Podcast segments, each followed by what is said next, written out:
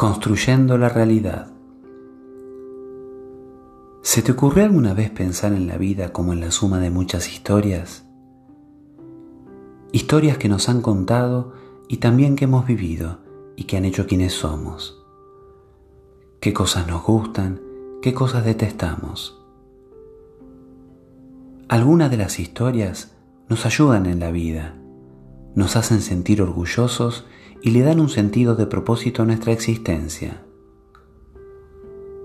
Otras historias nos hacen mal, nos la contamos innumerables veces y nos dejan con mucha angustia, nos hacen sentir estancados y les producen daño a nosotros y a aquellos con quienes compartimos la vida. Hola, soy Horacio Labarta, licenciado en Psicología especialista en mindfulness y terapia cognitivo-conductual.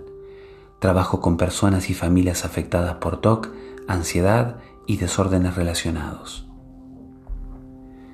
Este podcast trata sobre esas historias, de la ilusión de lo concreto que nos hacen parecer cuando pensamos en ellas y la manera de cambiarlas para hacer nuestra vida plena y llena de sentido.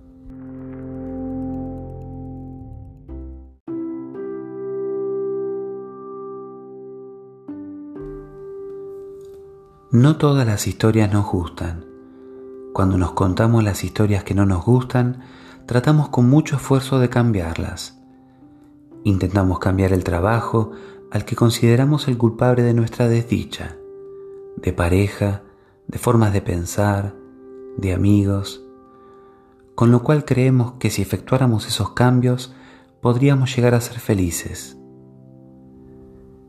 Si tuviéramos esa pareja que tanto deseamos, ese trabajo que nos permitiría sentirnos realmente plenos, a gusto y con propósito. Si lográramos tener suficiente dinero o perder esos kilos de más, ahí sí estarían dadas las condiciones para comenzar a ser felices. El tema es que si esto fuera cierto, y tal vez pudiera llegar a ocurrir, pero lo realmente cierto es que todo cambia. El trabajo que deseamos, finalmente y luego de cierto tiempo, no nos produciría lo mismo. La salud que tanto deseamos, tarde o temprano la perderíamos. Tal vez incluso podríamos llegar a perder el trabajo. Intentar cambiar las cosas que ocurren fuera de nosotros, por lo general, en vez de traernos felicidad, nos hacen sentir exhaustos con poca energía, nos hacen exacerbar nuestra necesidad de control y nos deja deprimidos y superados por lo grande que es la tarea que nos propusimos. El tema es que estas son historias que creemos ciertas y nos impulsan a hacer ciertas cosas para intentar sentirnos mejor. Y, si logramos cambiar esas historias, lograremos cambiar quienes somos nosotros somos la causa de nuestro malestar y sufrimiento.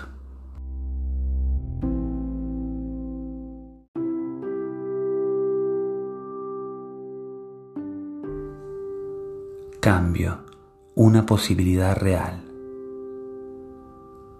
¿Cómo sería si pudiéramos realmente cambiar cómo nos sentimos?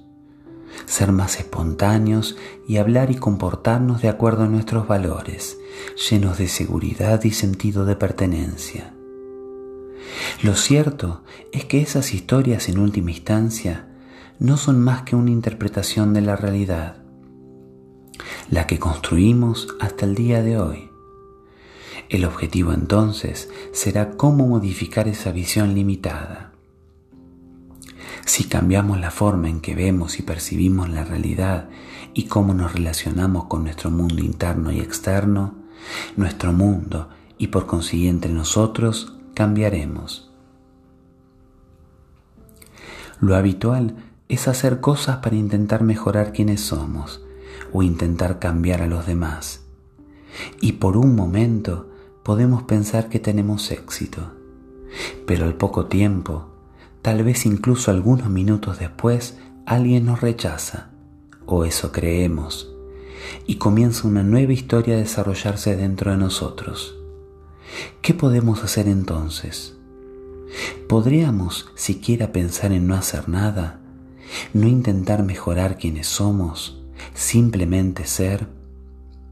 Movernos sencillamente hacia aquellas cosas que son importantes y que nos definen, sin juzgar y sin juzgarnos, por lo general de forma negativa, a nosotros mismos y a los demás sin estar continuamente diciendo cómo deberían ser las cosas y cómo deberían ser los otros. Si pudiéramos estar atentos y, en cierta forma, no hacer nada, no hacer nada me refiero a no intentar cambiar ni las experiencias internas ni externas, en el sentido de no pelearnos, no entrar en conflicto, ni con nosotros ni con los demás no crear una brecha que nos haga imposible el cambio. Si simplemente pudiéramos movernos hacia lo que realmente nos importa, qué poco tiempo tardaríamos en lograr todo lo que nos proponemos. Por lo menos lograríamos aquellas cosas que son la base de cualquier logro externo, una profunda sensación de paz y de pertenencia, y una confianza en nosotros mismos inquebrantable. Entonces, seguramente te preguntarás, ¿cómo salir de una historia una vez que estamos adentro? ¿Y de qué manera podemos evitar volver a entrar en una nueva historia que nos vuelva a producir nuevamente estados de angustia y nos haga sentir infelices? En este sentido, el uso del mindfulness es una importante herramienta que nos permite estar atentos al momento presente no solo presentes a lo que pensamos, sino a la realidad en su totalidad, con todo su juego de luces y sombras, desplegándose momento a momento. En fin, el mundo al que en numerosas ocasiones no estamos realmente atentos.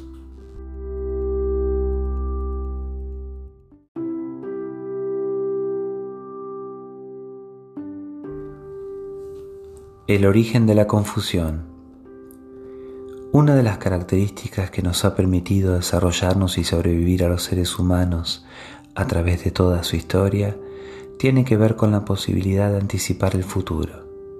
¿Quién podría negar su importancia? Con esta capacidad podemos, por ejemplo, darnos cuenta de diferentes señales de peligro y arbitrar los medios para ponernos a salvo. Estas conductas que nos han permitido sobrevivir y son apropiadas en una situación, puede ser una fuerte de sufrimiento en otro momento, ya que al ser aplicadas a otras áreas de la vida, podemos terminar pensando que la realidad que pensamos es la realidad. Y por supuesto que no lo es. Esto mismo nos pasa con el pasado. ¿Dónde fue a parar el pasado?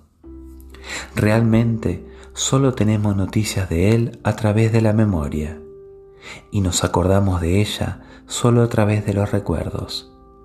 En algunos casos, por supuesto, nos sirven para vivir. Nos levantamos y recordamos dónde está la taza de café y dónde están las llaves del auto. Podemos acordarnos de ciertos eventos, pero en verdad no nos acordamos de lo que pasó exactamente sino que nuestros recuerdos son una especie de recreación de la realidad, que no es lo mismo. Cuando intentamos recordar el pasado, bueno, la memoria no funciona de la manera en que generalmente pensamos que funciona. Y la verdad es que la memoria no puede recordar todos los hechos y experiencias que vivimos. Nuestra memoria se limita a recordar pequeños, por así decirlo, recortes del evento. Luego, cuando intentamos recordar un evento, llenamos esas lagunas con elementos que no formaron parte de la situación original, sino que los usamos para poner en contexto un hecho acontecido. Por lo cual, una pequeña parte del recuerdo pertenece al evento real y una parte importante de la memoria se llena con nuestra imaginación. Y transcurrido cierto tiempo, la cantidad de información que por así decirlo inventamos va siendo aún mayor. Con lo cual, lo que recordamos no es realmente lo que pasó. Por ejemplo, recordamos que en unas vacaciones estuvimos con una hermosa chica o chico y que nos fascinó la conversación que tuvimos. Ese es nuestro recuerdo. Supongamos que posteriormente nos cuentan que esa persona se estuvo burlando de nosotros y nos hizo quedar mal con nuestros amigos. El recuerdo que tenemos de esas vacaciones inmediatamente cambia.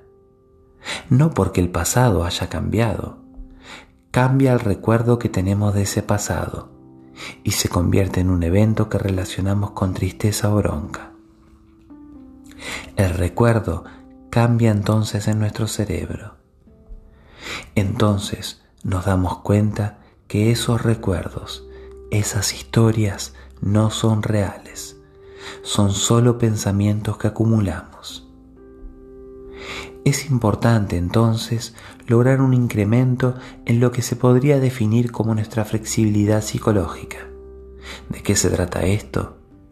Pues de estar plenamente dispuestos a ser conscientes de lo que nos ocurre en el momento, totalmente, sea esta una experiencia interna o externa, con una cuota mínima de evaluación o juicio al respecto, mientras que por otro lado emprendemos comportamientos dirigidos hacia aquello que consideramos importante, nuestros valores, nuestras verdaderas y profundas metas en la vida, lo que nos posibilitará una gran capacidad para poder adaptarnos a los cambios que traen la vida de cada uno de nosotros, sus demandas, con un sentido de aceptación de lo que sucede, conectándonos con el presente de forma voluntaria sin la necesidad de identificarnos con las ideas de lo que debe ser o quiénes somos nosotros, y elegir qué formas de comportamiento son apropiadas en relación a nuestros valores e intereses genuinos. Esto nos permite crear una relación más sana con nuestros pensamientos y emociones, dándonos cuenta que los pensamientos no son otra cosa que pensamientos, y la ansiedad que se produce en ocasiones son solamente emociones sin significados específicos. Entonces podremos ver o observar nuestros pensamientos sin necesariamente otorgarles el valor de realidad que por el simple hecho de que aparezca en nuestra conciencia le otorgamos. De esta manera, podremos llegar a ver a nuestros defectos y nuestros miedos más profundos, independientemente de su apariencia, y darnos cuenta que no son tan poderosos como creemos y que no podrán continuar y controlar cómo nos vemos en el mundo.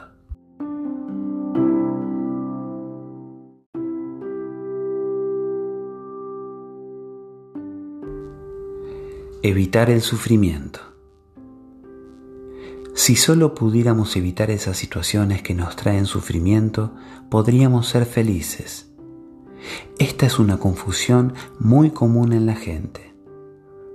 El cultivo del mindfulness nos permite observar nuestro cuerpo, nuestras emociones y todas las situaciones de nuestra vida, a nuestros seres queridos, nuestro trabajo, el despliegue total de la vida.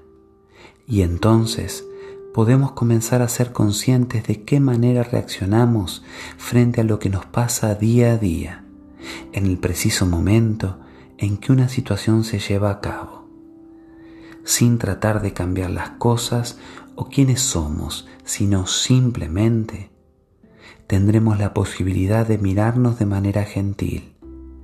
Tendremos la oportunidad de abrirnos a nuestras emociones y pensamientos. El problema es que por lo general el deseo de cambiar no es otra cosa que una forma de agresión hacia uno mismo. El tema es que cuando estás realmente en contacto con vos, te olvidas de tus historias y ganas tu vida.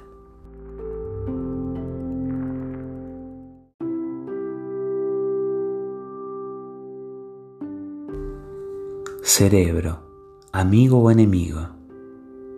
En ocasiones cuando sufrimos en reiteradas oportunidades una decepción, esto nos genera angustia y nuestro córtex orbital nos envía una señal de que algo anda mal. Si por alguna razón esta señal continúa enviándose, causan intensa emoción, porque un peligro se aproxima.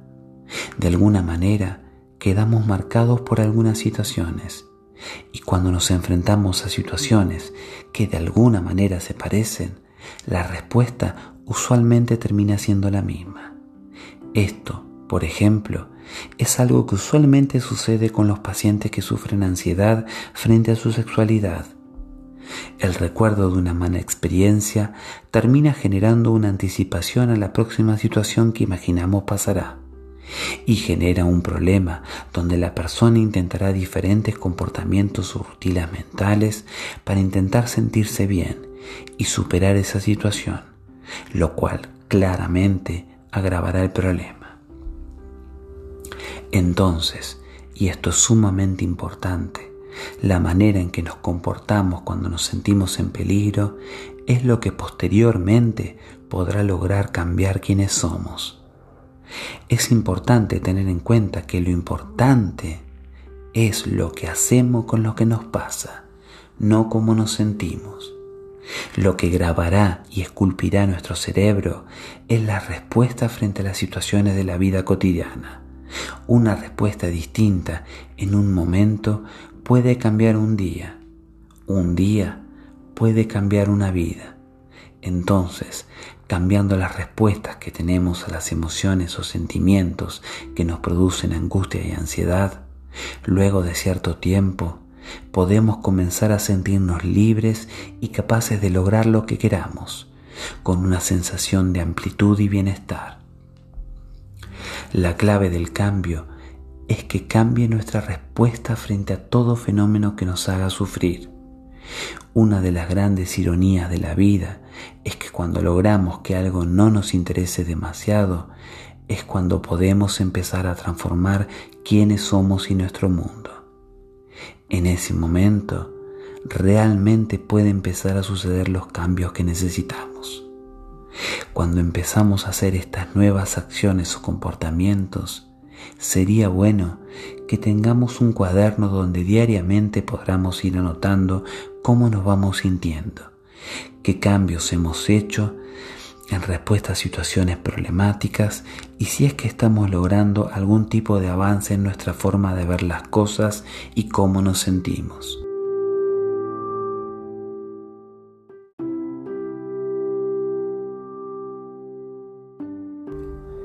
El pescador confundido. Hay una historia que leí cuando era chico que siempre me encantó y que me parece refleja bastante bien cómo somos y cuánto nos cuesta cambiar. Es la historia de un pescador que durante muchos años quedaba durmiendo en su barco embarcado en alta mar, para así poder pescar muchos peces. Resulta que este hombre, luego de cierto tiempo, intenta volver a su hogar y como en el camino comienza a llover y no pudo regresar porque el camino estaba oscuro. Deja la carga a un costado de la ruta y llama a la puerta de una casita donde vio que había una luz encendida encuentra a su dueño y le pide un lugar donde dormir. Este señor acepta gentilmente dejarlo pasar la noche. Se trataba de un hombre que cultivaba todo tipo de flores hermosas y aromáticas. Entonces le ofrece dormir muy cerca de donde tenía flores de lavanda, jazmines y rosas. El pescador acepta, pero a pesar del hermoso aroma que emitían las flores, no podía dormir. Entonces el dueño de la casa le dice consternado, ¿por qué no podés dormir? La verdad no sé, dice el pescador. Entonces el dueño de la casa piensa un poco y se da cuenta cuál era el problema. Esta persona no podía oler el pescado, olor al que estaba muy acostumbrado de todos los días que pasaba en alta mar. Entonces le acerca algo de pescado y tiene un sueño reparador. ¿Cuántas veces nos pasa esto a nosotros? Nos acostumbramos a algo que puede no ser bueno para nosotros y terminamos no viendo con buenos ojos cuando leemos flores hermosas. Le tenemos miedo. Es algo distinto a lo que estamos acostumbrados. Bueno, En nuestra vida debemos hacer el esfuerzo que nos permita conocer y experimentar algo nuevo, independientemente que no estemos acostumbrados a ello. Permitirnos experimentar un cierto tiempo algo a lo que no estamos acostumbrados nos permitirá darnos cuenta si eso es bueno o no para nosotros. No nos olvidemos que toda emoción, pensamiento o sensación física, por más persistente o dolorosa que sea, es transitoria e impermanente. Siempre podemos darle una oportunidad al cambio, no importa cuánto tiempo hayamos hecho lo mismo. Tenemos la obligación de encontrar y ser quienes realmente somos. Debemos encontrar ese diamante que no está lejos de nosotros. Nacimos con él. Lo tuvimos toda nuestra vida en el bolsillo. Somos nosotros y lo estamos buscando afuera.